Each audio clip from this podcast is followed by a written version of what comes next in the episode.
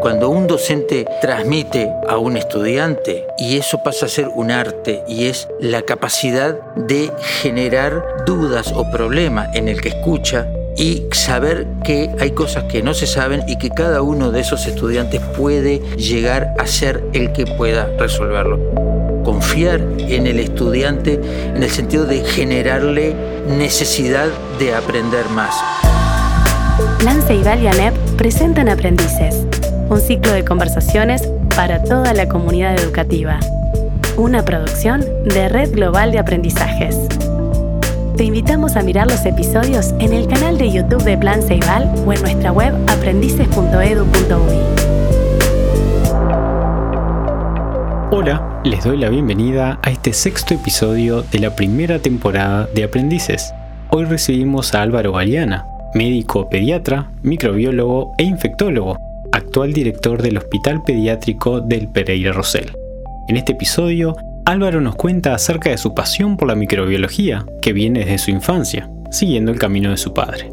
Repasamos cómo fueron sus primeras experiencias de trabajo dentro de un laboratorio antes de comenzar a estudiar medicina, de cómo su barrio se convirtió en el espacio para aprender acerca de algunas enfermedades y lo importante que es transmitirle a los estudiantes la necesidad de congeniar la teoría con la práctica. Vamos a escucharlo. ¿Cómo me defino? Es buena pregunta. Me defino como médico, específicamente como médico pediatra, que me he dedicado siempre a atender niños y adolescentes, y como infectólogo, realmente, en realidad, antes de de ser pediatra ya empecé a trabajar en laboratorio y, la microbiología para mí fue una pasión desde prácticamente desde mi infancia. Entonces soy infectólogo porque trato de dedicar todo lo que yo manejo de la microbiología, porque además soy microbiólogo, entonces todo lo que manejo de la microbiología lo aplico a la medicina. Una cosa es ser microbiólogo y hablar y mirar placas de Petri, y mirar bacterias y mirar el microscopio y otra cosa es ver personas enfermas, específicamente niños enfermos, y eh, tratar de aplicar todo lo que uno maneja o ha aprendido en la vida en la microbiología, específicamente en la medicina. O sea, lo primero que yo fui en la vida es microbiólogo y lo que nunca tuve duda de hacer es hacer pediatría de alguna manera hay un polo, si se quiere, más del laboratorio, más este, por ahí objetivo, más solitario. Pero por otro lado también hay una necesidad de estar con otros, ¿no? En la atención de las personas. ¿Cómo fuiste construyendo en tu vida esa necesidad de trabajar con ambas cosas? Decidir estudiar medicina es decidir algo que más que una especie de trabajo o, carrera universitaria, es decidir una forma de vida que te va a acompañar hasta el final de tu vida. Uno se da cuenta cuando pasan 30, 40 años que eso lo decidiste a los 20 años o lo decidiste cuando terminabas preparatorio y entonces todo eso que es tan emocionante y activo y tan espectacular, claro, a veces después a los 50, 60 años decís, ¿por qué no elegí una carrera que llegue el fin de semana y me dedique a mi vida tranquilo?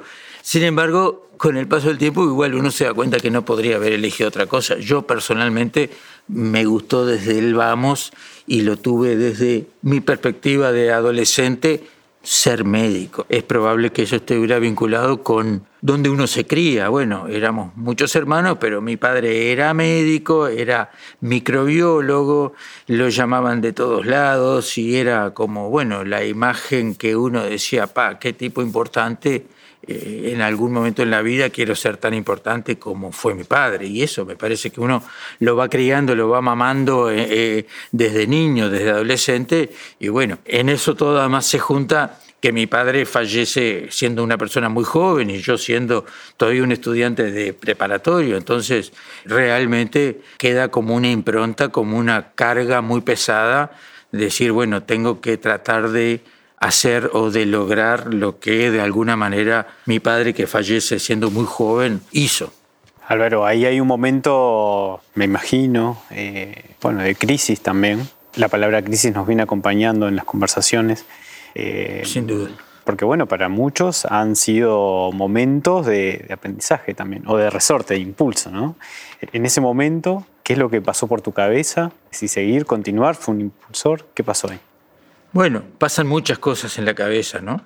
Porque además no solo es un tema estrictamente familiar, es una época en la historia del país también bien difícil. Estoy hablando de los años 74, 75, el inicio de la dictadura, un hermano preso, mi padre que fallece de una enfermedad que todos sabíamos que podía tener una evolución difícil, pero totalmente desapercibido, había pasado a lo que es la vida de los hijos, digamos. Yo ya en ese momento prácticamente había empezado a trabajar. Yo había estado en preparatorio, en preparatorios también había mucha militancia, había sido suspendido como estudiante, estaba repitiendo un año de preparatorio por una suspensión de lo que era el CONAE en ese momento, que era el Consejo Nacional de Educación, era un tema bastante complicado y empiezo a trabajar junto con mi padre en laboratorio porque me gustaba, pero sobre todo era porque, bueno, tenía más tiempo libre, podía estar trabajando y empiezo a participar en un laboratorio con gente encantadora que eran estaba, bueno, estaba mi padre, pero esencialmente había otras personas, técnicos de laboratorio, adultos, eh, a trabajar en un sitio de alguna manera, como uno dice, de, grandes, ¿no? De, de, personas mayores, siendo un chiquilín de 17 años. Y eso me permite un año prácticamente de preparatorio donde yo aprendo a trabajar en laboratorio con las tareas que a uno le podían dar, o sea, encárgate de lavar las placas, de limpiar el material, de preparar hisopos, de preparar placas, aprender conceptos de lo que es la esterilidad en un laboratorio, la higiene en un laboratorio. Después empiezo la facultad, pero mantengo siempre por un aspecto esencialmente económico, yo tenía que en mi casa, desde el fallecimiento de mi padre, lo que al principio era como accesorio, ir a un laboratorio porque, bueno, no tiene nada que hacer y, trabaja un poco en el laboratorio, pasa a ser algo más necesario. Todo eso también me generó cierta seguridad. quizás de una crisis se generan situaciones de seguridad porque ya encarar a mí la facultad de medicina, primero de facultad, pero el background de tener lo que es un laboratorio, genera, eh, eso después unirlo, tratar de sistematizarlo, amalgamarlo con la pediatría en general, me fue permitiendo tener un conocimiento que a veces otras personas no han logrado de alguna manera tener. ¿no? Puedo eh, adivinar como una especie de, de salvataje ¿no? en ese estudio de la biología ante esas situaciones complejas. ¿Qué más hay ¿no? en la biología ¿Qué has encontrado? Bueno, es como tú eh, decís, es, es también una especie de leana o de cosa que uno se agarra porque eh, en ese contexto de situación difícil, tanto a nivel familiar, económica, individual, personal, una época de mucho temor, de alguna militancia también ilegal, en una situación muy difícil, prenderse a algo que uno le gusta, también es una forma de escaparse o de agarrarse a algo donde me dedico más a esto y dejo de dedicarme a otras cosas porque las otras cosas también son complejas. Y en ese contexto, bueno, que uno trata de sobrevivir, trata de sacar lo más positivo de todo esto, que es agarrarse como una especie de cuerda de liana, de decir, me dedico a estudiar, a saber más, Después uno en la vida lo ha ido aprendiendo y se ha ido dando en la medicina lo que de alguna manera yo viví en su momento, que es la medicina basada, eh, el aprendizaje basado en problemas.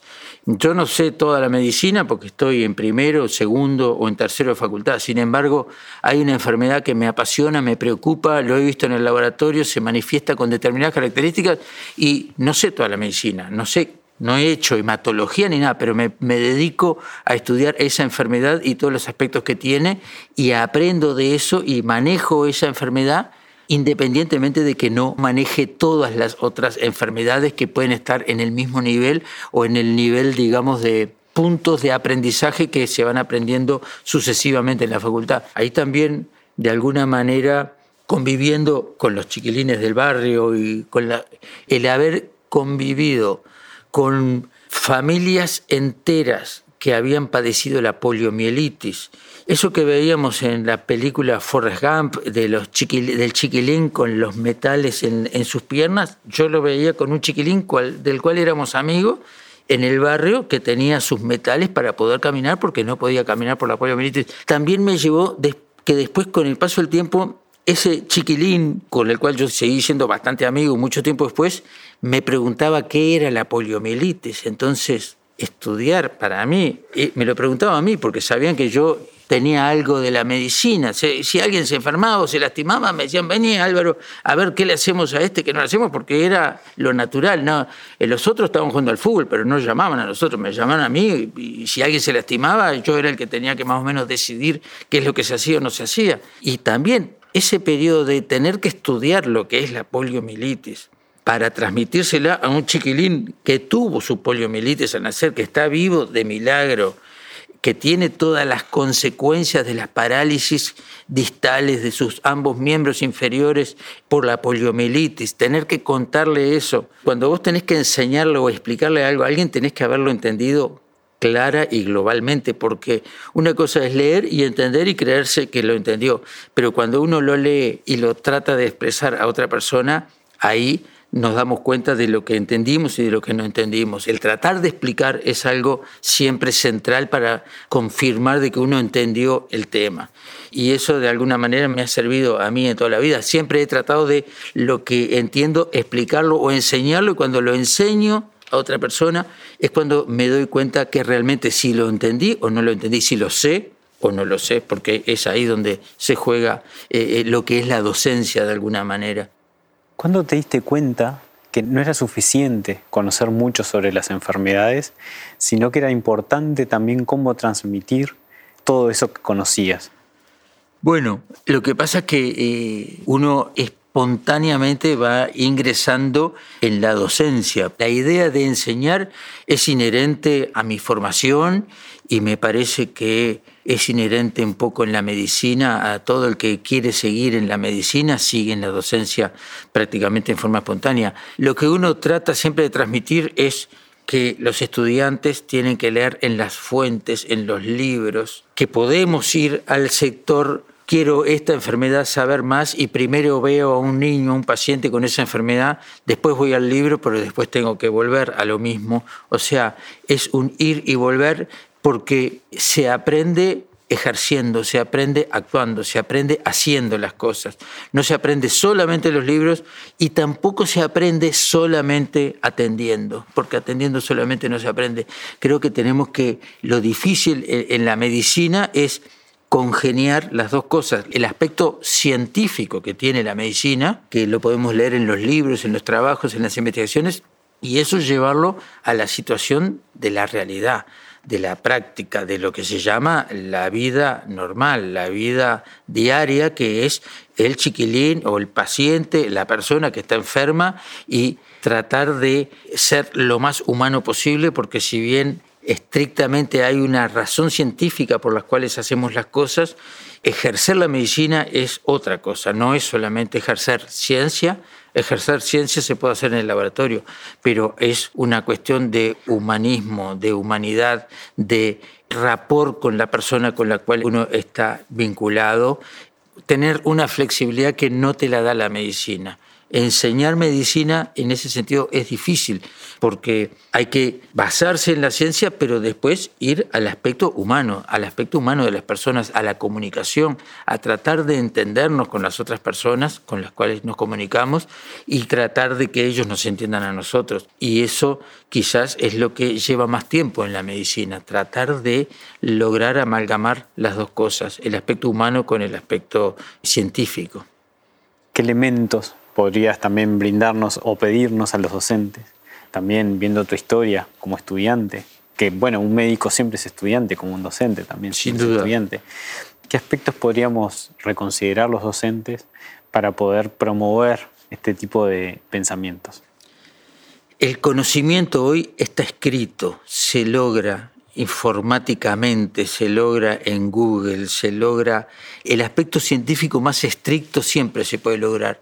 Cuando un docente transmite a un estudiante, lo que tiene que transmitir es y eso pasa a ser un arte y es la capacidad de generar dudas o problemas en el que escucha y saber que hay cosas que no se saben y que cada uno de esos estudiantes puede llegar a ser el que pueda resolverlo. O sea, confiar en el estudiante en el sentido de generarle no certezas, generarle necesidad de aprender más o generarle la situación de la incertidumbre, transmitirle incertidumbres para que el estudiante logre entender que tiene que profundizar en los temas.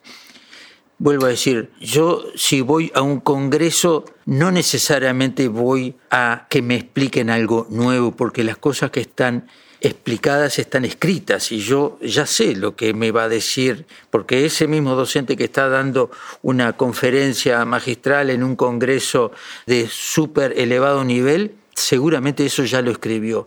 Pero cuando yo lo escucho a él, me genera la situación de decir, este tipo por dónde fue pensando, por dónde fue razonando y por qué hay que seguir haciendo como está haciendo él para seguir profundizando saber que cada individuo y cada cabeza piensa y sus neuronas se conectan distintos unos de otros, no somos todos computadoras, somos cabezas que cada uno tenemos una historia y una evolución y un aprendizaje en la vida diferente, pero saber que cada uno de nosotros también podemos incidir o entender algunas partes que otro no entendió y profundizar en esas partes. No sé si soy muy complejo, pero transmitirles que las cosas no están terminadas, están a medio hacerse. Y se precisa de nuevas personas para que vuelvan a razonar y vuelvan a profundizar. Revolver sobre el tema. Vuelvo a decir, si yo hoy veo cualquier tema científico, tengo mucho para leer y hay mucha cosa ya decidida. Pero cuando yo estoy hablándole a otras personas sobre las vacunas, sobre la inmunidad, sobre una enfermedad infecciosa, trato de hacerle entender que él también puede detenerse en determinados aspectos que nadie se dio cuenta y que puede seguir profundizando y que puede avanzar por allí a diferencia. Y cualquier cabeza puede hacerlo, no solamente en otros hemisferios. Aprendices es la primera serie original de Plan Ceibal y ANEP con la producción de la Red Global de Aprendizajes. Te invitamos a mirar los episodios en el canal de YouTube de Plan Ceibal o en nuestra web aprendices.edu.uy.